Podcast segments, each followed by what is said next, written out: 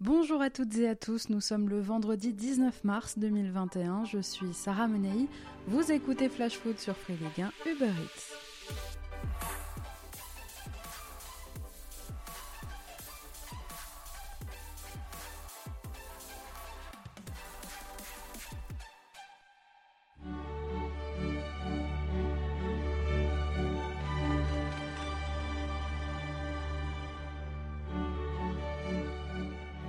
Altintop a eu la main lourde.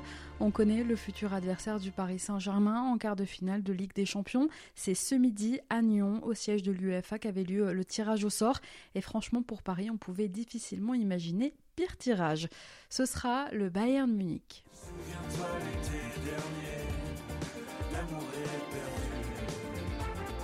Et oui, la revanche de la finale de l'été dernier, remportée, on s'en souvient, par les Allemands à Lisbonne. C'est donc désormais un géant qui se présente face au PSG sur la route d'Istanbul où se jouera la finale. Notre seul club de Ligue 1 représenté fera donc euh, clairement office d'outsider face à un Bayern qui écrase tout.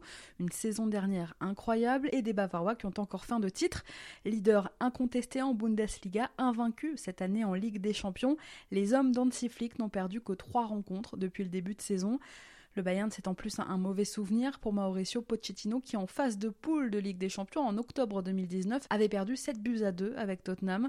Alors, dans son malheur, un petit avantage peut-être pour Paris avec le match retour qui se jouera au Parc des Princes. Le choc entre le Bayern et le PSG proposera des retrouvailles, celle avec Eric Choupo-Moting en particulier, lui qui avait quitté Paris pour Munich au mois d'octobre dernier. En ce qui concerne les autres affiches de ces quarts de finale, Manchester City défiera Dortmund. Si Paris se qualifie, il affrontera le vainqueur de cette affiche-là. Le FC Porto de Sergio Conceição va défier le Chelsea de Thomas Tuchel. Enfin, dernier quart, Real Madrid-Liverpool. Ça aussi, ça nous rappelle quelques souvenirs puisque c'était l'affiche de la finale 2018-2019 remportée à l'époque par les Merengues. Concernant le calendrier, les quarts de finale aller se disputeront les 6 et 7 avril et les rencontres retour seront programmées une semaine après les 13 et 14. Allez, retour au championnat, dernière journée avant la trêve. Tout de suite, on fait le point sur tout ce qui vous attend à l'occasion de la 30e journée de Ligue 1.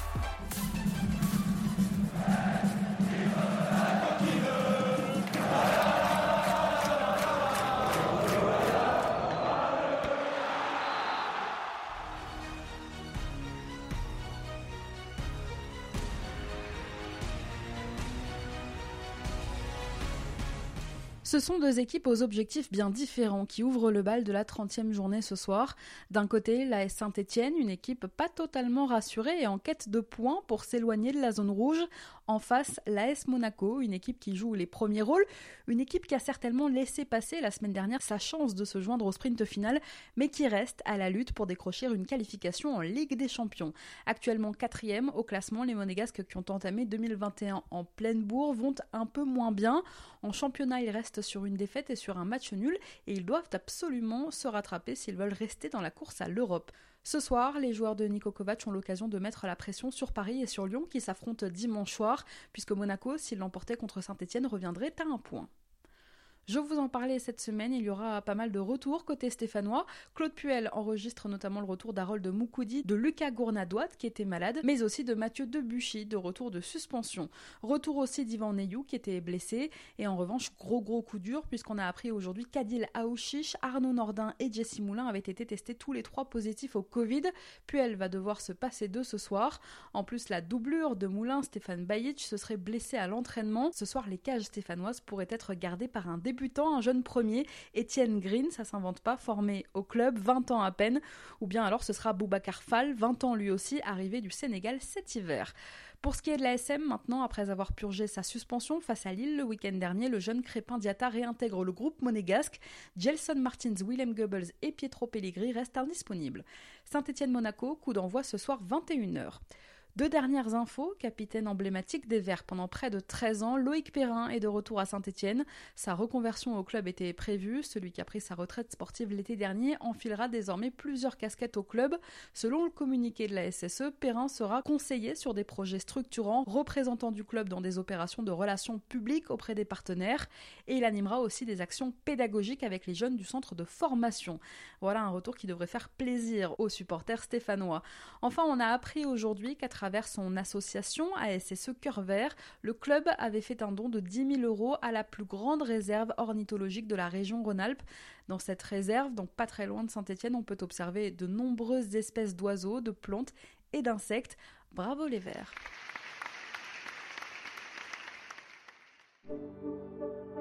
En ce qui concerne maintenant les autres affiches de cette 30e journée, on commence par Metz qui accueille Rennes demain à 13h, rencontre cruciale dans la course à l'Europe.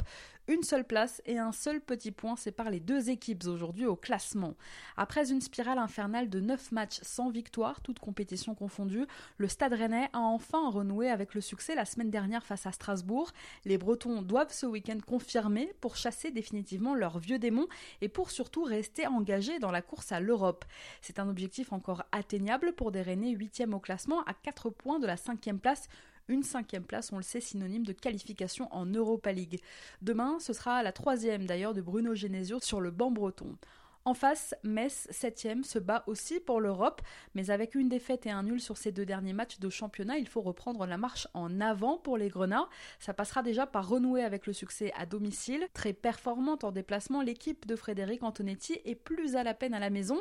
Les Grenats n'ont plus gagné à Saint-Symphorien depuis le 24 janvier dernier. Une date, la dernière victoire messine à domicile contre Rennes remonte au 13 avril 2002. Ce jour-là, Emmanuel Adebayor avait marqué pour Metz, vous imaginez. Côté compo, à Rennes, alors que Jonas Martin a repris l'entraînement collectif cette semaine, Clément Grenier, blessé à la cheville gauche contre Marseille il y a 10 jours, est le seul Rennais absent de ce déplacement. Côté Messin, Fabien Santonze et Boubacar Kouyaté font leur retour de suspension. On pourrait assister aussi ce week-end à un grand retour. Indisponible depuis le début de saison, Kevin Endoram, victime d'une rupture du tendon d'Achille, puis ensuite d'une blessure au métatarse, s'est entraîné normalement toute cette semaine.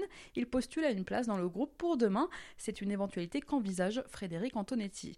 En revanche, eh bien, Opa Nguet et Ibrahim restent en phase de reprise et sont donc indisponibles, tout comme bien sûr le milieu Warren Chimbembe opéré du ménisque et dont la saison est terminée. Demain, Alexandre Oukidja purgera lui le troisième de ses quatre matchs de suspension.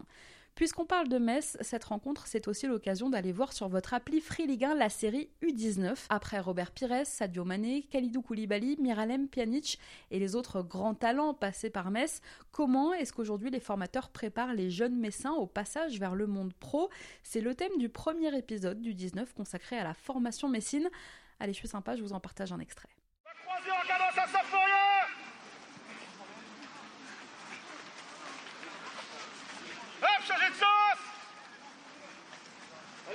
Ça rien, il est là-bas. Ouais, hé. Oh, c'est avec Paco Ça rien, il est là-bas si tu veux jouer un jour. Va chasser.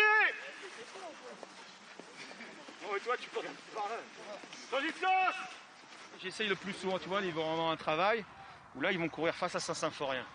Si t'as faim, si t'as envie, c'est là-bas que tu dois aller. Donc, euh, si des fois tu oublies parce que tu as le droit d'être fatigué, euh, tu as passé une mauvaise journée, tu as des problèmes familiaux, tu as des problèmes personnels, il y, a plein de facteurs qui font que tu peux à un moment donné euh, te dire bah voilà, aujourd'hui j'ai pas envie de m'entraîner quoi. Sauf que quand tu arrives ici et que tu vois ça, donc je me dis pour eux ça devrait perpétuellement tu dois avoir en tête eh, FCMS, FCMS, tu vois. Pour moi c'est c'est ça l'ADN. Un programme euh, magnifique. Les équipes de Free ont tourné à Metz, donc, mais aussi à la Gaillette, à Brest, à Luchin, à l'Académie lyonnaise, évidemment.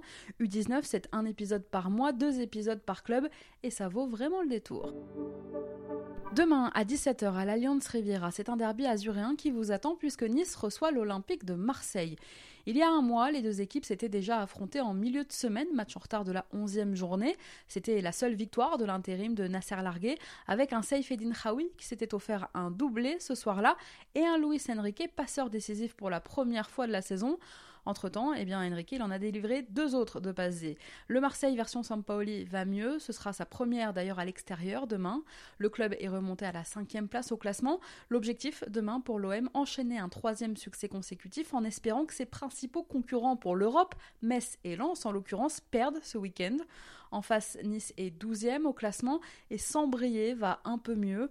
Les Aiglons restent sur un match nul contre Lorient. Et puis après Paul Lirola et Arek Milik en début de semaine, hier c'est Michael Cuisance qui s'est exprimé. Présent en conférence de presse, le milieu prêté par le Bayern a émis la volonté de rester à l'OM la saison prochaine. Il a évoqué aussi sa meilleure forme depuis l'arrivée de Sampaoli. Écoutez-le. Ouais, c'est sûr, j'étais en, manque de confiance, on va pas se le cacher, ça s'est vu. Après, jamais douté de, mes qualités, de mes capacités. Je sais ce que, ce que je peux, ce que je sais faire et ce que je peux amener. Il me fallait de la confiance. Le, premier but contre Rennes m'en a donné. Le deuxième a fait que venir en rajouter. Donc, euh, c'est que bon augure pour la suite. C'est un grand coach. C'est un coach qui sait parler à ses joueurs, qui sait, qui sait comment les motiver. Il a su me dire les mots les mots, les qui m'ont motivé et qui m'ont permis de rentrer dans de meilleures conditions et avec une autre mentalité que un autre état d'esprit que les matchs précédents. Côté compo samedi après-midi, l'OM sera encore privé de Jordan Amavi, toujours en phase de reprise, et de Valentin Rongier, encore gêné par un tendon d'Achille. Bouba Camara est lui suspendu. Pour ce match, les Aiglons retrouveront eux Jean-Claire Todibo de retour pour le coup de suspension. Remis de leur blessure, Youssef Attal et Ronnie Lopez vont mieux. Ils sont aptes à disputer cette rencontre. Amin Gouiri aussi sera là. Coup dur en revanche pour William Saliba qui a été testé positif au Covid et qui est forfait. Rien ne leur aura été épargné vraiment au Niçois cette saison. Pour accompagner Todibo en charnière centrale, Adrien Ursea aura le choix entre Flavius Daniluk, Robson Bambou, Stanley Nzoki ou Andy Pelmar. Ensuite, ne manque finalement à Nice que les absents de longue date. Hicham Boudaoui, Dante, Jeffrey Adelaide sont tous les trois blessés. En instance de transfert vers Palmeiras, c'est le milieu Danilo Barbosa qui est lui écarté du groupe. Nice-Marseille, coup d'envoi demain 17h. Dimanche 13h, Lance a rendez-vous sur la pelouse de Strasbourg. L'un, sixième au classement, vise l'Europe, l'autre, quinzième, a l'obligation de prendre des points pour éviter de se donner quelques sueurs froides dans la course au maintien. Deux objectifs, vous l'aurez compris, assez différents. Côté compo, alors que Gaël Kakuta et Siagasila ont fait leur retour de blessure la semaine dernière, Ignatius Ganago, blessé à la cuisse depuis fin janvier, est encore out. C'est le seul absent finalement à déplorer pour Francaise. Côté strasbourgeois, Habib Diallo, touché au genou lors de la défaite le week-end dernier face à Rennes, a rejoint l'infirmerie cette semaine, mais il est espéré quand même contre Lens. Dimitri Liénard, malade et absent le week-end dernier, devrait faire son retour. En revanche, Alexander Djikou, Mehdi Chahiri, Mohamed Simakan et les beaux Motiba sont toujours forfaits. Strasbourg-Lens à la Méno, coup d'envoi dimanche 13h. Comme d'habitude, dimanche, il y aura 4 matchs à 15h et on commence par Nantes qui reçoit Lorient. Match qui s'annonce ô combien important dans la lutte pour le maintien. C'est presque un match coup près. L'équipe qui perdra dimanche compliquera sérieusement sa fin de saison. 17e aujourd'hui au classement, Lorient ne compte qu'un seul petit point d'avance sur Nantes, barragiste, et deux sur le 19e, Nîmes. Mais la dynamique en ce moment est bien les Nantaises puisque les Canaries sortent, je vous le rappelle, d'un exploit, d'une victoire contre le Paris Saint-Germain dimanche dernier au Parc des Princes avec un Randall Colomboigny en grande forme. Côté compo, je vous en parlais hier, Vincent Le Goff avait passé une IRM en milieu de semaine, et bien le verdict est tombé. Le latéral gauche des Merlus, sorti sur blessure face à Nice le week-end dernier, souffre d'une lésion à l'ischio. Il doit déclarer forfait. Déjà absent plusieurs semaines en janvier et février, Lorient ne pourra donc pas compter sur Le Goff dimanche. Aussi, en cette fin de semaine, les défenseurs centraux, Jérémy Morel et Thiago Ilori, continuent à s'entraîner à part à Kerlire, tandis que Thomas Monconduit et Stéphane Diarra ont repris avec le groupe. Paul Nardi, dimanche, sera suspendu. Mathieu Saunier et Thomas Fontaine sont toujours blessés. Côté nantais, ce sont Sébastien Corchia et Fabio qui sont les trois blessés à déplorer. Denis Sapia pourrait faire son retour ce week-end. Nantes-Lorient, coup d'envoi dimanche 15h. Enfin, sachez que l'entraîneur lorienté Christophe Pellissier a consenti à baisser son salaire de 20% jusqu'en fin de saison pour aider le club en grande difficulté financière. D'après les informations de l'équipe, aujourd'hui, l'entraîneur des Merlus a été l'un des premiers à répondre favorablement aux demandes de ses dirigeants. Si aucun accord collectif n'a été trouvé pour l'instant à Lorient, certains joueurs, comme Adrian Gribic, deuxième l'orienté le mieux rémunéré, ont aussi joué le jeu. Bravo à eux. Dans le même temps, à 300 km de là, c'est Brest qui recevra Angers. Des performances en Dancy pour les deux équipes. Une irrégularité telle qu'on a parfois un peu de mal à suivre. Bon, du coup, ça donne un match absolument impronosticable. Une constante quand même, les Angevins sont plus performants à l'extérieur qu'ils ne le sont à domicile, avec notamment aucun but encaissé lors de leurs deux derniers déplacements. Sauf que voilà, à Francis Leblé, il se trouve que leurs adversaires du week-end sont eux aussi performants à la maison, pour le coup, comme en témoigne leur dernier succès à domicile contre Dijon ou contre Bordeaux. En ce qui les enjeux de cette rencontre, les Angevins, dixième aujourd'hui au classement, ont l'occasion de rebondir après leur triste prestation du week-end dernier face à Saint-Etienne.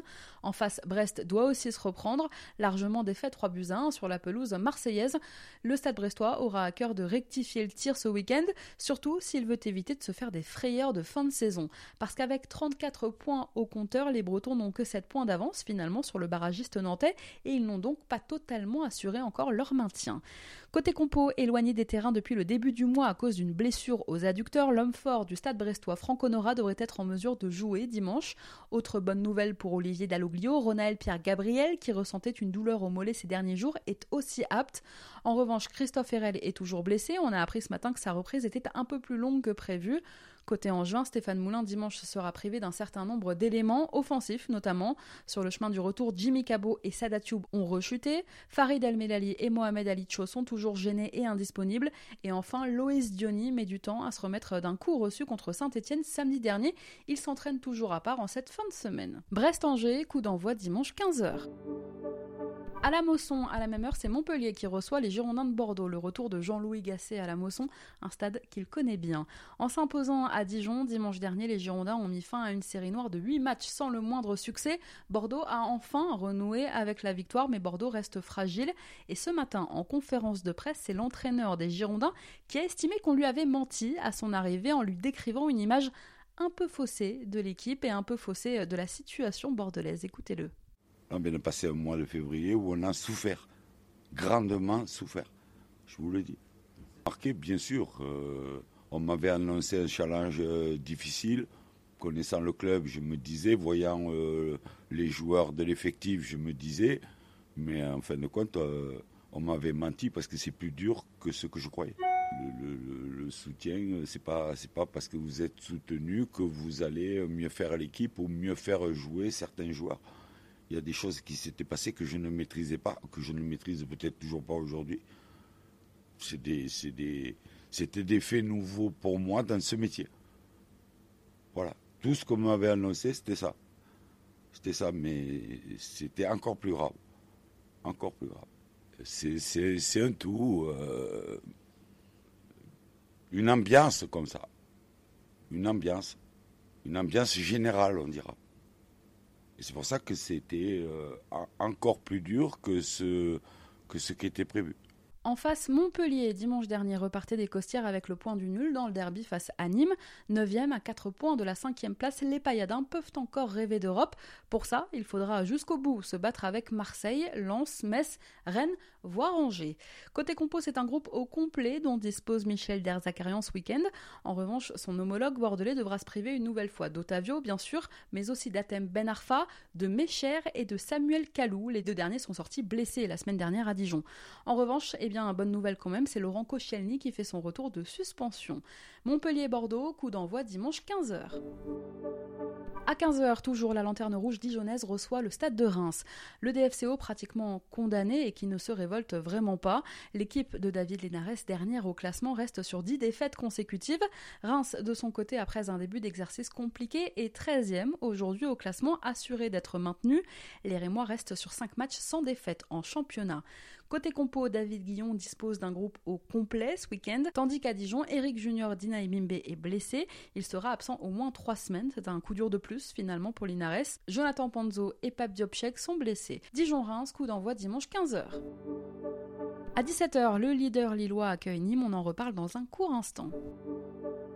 Enfin, en clôture de cette 30e journée, c'est Lyon qui reçoit le Paris Saint-Germain. C'est le choc entre le deuxième et le troisième au classement. Deux équipes qui ont aujourd'hui exactement le même nombre de points, 60. La défaite parisienne face à Nantes dimanche dernier a un peu rabattu les cartes en tête de classement. Le LOSC compte désormais 3 points d'avance sur le duo. Mais si la défaite face aux Canaries les a secoués lors d'une soirée qui aura vu notamment Angel Di Maria et le papa de Marquinhos se faire cambrioler, les joueurs de Mauricio Pochettino se sont relancés mercredi contre Lille en Coupe de France. Et en face, eh bien, Lyon ne lâche rien, même si depuis plusieurs semaines dans le jeu, les Lyonnais souffrent, ils arrivent quand même à grappiller des points, notamment en fin de rencontre. Côté compo, touché à la cuisse, Mauro Icardi ne sera pas du déplacement à Lyon. En revanche, Neymar pourrait être de retour. S'il pourrait être un peu juste pour démarrer au Groupama Stadium, c'est Moiskin qui pourrait commencer aux côtés de Kylian Mbappé et d'Angel Di Maria. Mauricio Pochettino ce week-end devra encore faire sans Pablo Sarabia et sans Juan Bernat. Mbappé qui a été élu euh, d'ailleurs puisqu'on en parlait joueur de Ligue 1 du mois de février. OL-PSG, coup d'envoi dimanche 21h. Comme d'habitude, tous les buts, les plus belles actions du week-end et les résumés de vos rencontres sont à retrouver en quasi-direct sur votre appli gratuite Free Ligue 1 Uber Eats. Allez, c'est parti pour notre déclat du jour. Elle est signée Bruno Genesio.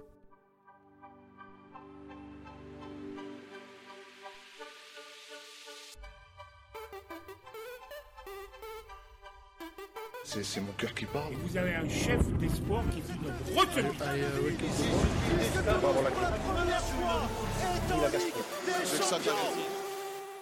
À deux jours du match du Stade Rennais contre Metz, l'entraîneur rennais a dit qu'il était favorable à un report de la 31e journée juste après la trêve pour ne pas empêcher eh bien, les internationaux non européens de rejoindre leur sélection à cause des restrictions sanitaires. Écoutez-le. Oui, après chacun défend ses intérêts. Moi je préfère bien évidemment qu'il euh, soit là pour le match de Reims. C'est ça le plus important euh, pour nous. Euh, j'en ai pas encore parlé avec eux. Après, il y a une décision qui a été prise euh, au-dessus des, clubs et qui, doit être respectée. Donc à partir de là, je sais que pour eux, c'est certainement difficile et que c'est une déception, mais ils doivent, ils doivent aussi comprendre que la situation est un petit peu différente de ce qu'on a connu et que malheureusement, ça paraît pas possible de les laisser partir euh, en acceptant qu'il y ait 7 jours d'isolement et que 3, 4 ou 5 joueurs, voire plus pour certains clubs, ratent, euh, le match de championnat euh, après la trêve. C'est pour ça que j'avais émis une idée qui est peut-être farfelue, j'en sais rien, de, reporter cette journée. Mais il me semble que ça aurait pu régler beaucoup de problèmes. Bah, peur, c'est pas le mot, mais euh, c'est vrai que si je me mets un peu à leur place, ça peut être euh, difficile euh, d'être tiraillé entre le club, la sélection, le pays. si je me mets un peu à leur place, c'est difficile. Mais ce sont des professionnels et je pense qu'ils seront, qu'ils seront présents samedi et qu'ils seront présents pour le match de Reims aussi à 100%. Voilà Bruno Genesio qui s'est exprimé donc hier en conférence de presse sur cette décision des clubs français de retenir les joueurs qui auraient été amenés à quitter l'espace européen avec leur sélection. Il a été d'ailleurs soutenu euh, par quelques joueurs, par quelques consultants et même fédérations qui jugent cette décision injuste pour les joueurs africains de Ligue 1. La fédération sénégalaise parle de discrimination, le Maroc de Vaïd Alilodic crie à l'injustice. Alors c'est vrai qu'en termes de justice, pour faire de la place à la Coupe de France, la LFP avait bien décalé deux journées de championnat, mais là pour la trêve internationale, eh bien, elle n'a pas l'air du tout disposée à changer quoi que ce soit. On comprend évidemment le calendrier chargé, les reports de début de saison, mais les sélections africaines vont jouer pendant cette trêve des matchs très importants, des matchs de qualification, notamment pour la Cannes 2021. La Turquie, elle, va disputer des matchs de qualif pour la Coupe du Monde 2022 et va devoir se priver, par exemple, de ses internationaux du LOSC. Et on se dit que pour ça, eh bien, la Ligue aurait pu faire un petit effort. Chaque vendredi, dans Flash Foot, je vous conseille une affiche que vous ne devriez manquer sous aucun prétexte en Ligue 1. Et cette semaine, je vous propose de regarder Lille-Nîmes dimanche à 17h. Pourquoi? Déjà tout simplement parce que c'est un peu le match des extrêmes entre le leader et le 19e au classement. Parce que Lille aura sans doute à cœur de se rattraper après son élimination en Coupe de France du milieu de semaine, et si les Dogs se mettent en mode revanche, ça peut faire mal, d'autant plus que maintenant, eh bien, ils peuvent se concentrer, les joueurs de Christophe Galtier, uniquement sur le championnat pour aller chercher ce titre de champion de France. Parce que cette équipe de Nîmes est vraiment agréable à voir jouer depuis quelque temps, la semaine dernière, dans le derby, c'est un beau visage qu'ont montré les joueurs de Pascal Planck. Parce que le LOSC aura de plus euh, l'avantage de jouer un peu de temps avant Paris et Lyon, l'occasion parfaite pour les Dogs de mettre un petit coup de pression supplémentaire à ces deux premiers poursuivants qui s'affrontent donc dimanche soir. Parce qu'après des semaines d'absence, eh bien est revenu, il a fait son retour en milieu de semaine contre Paris en Coupe de France. Bon, j'espère vous avoir convaincu, pour moi ça va être une affiche vraiment intéressante entre Lille et Nîmes. Vous savez quoi, on en reparle lundi.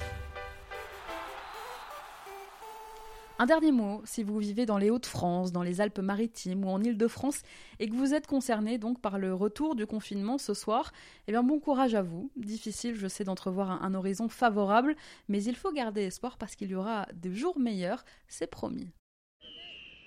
Merci à tous d'avoir été avec nous. Bon match ce soir, bon week-end de Ligue 1. C'était Sarah Menaï, vous écoutiez Flash Foot sur Free Ligue 1 Uber. On se retrouve lundi pour débriefer ensemble cette 30e journée de championnat.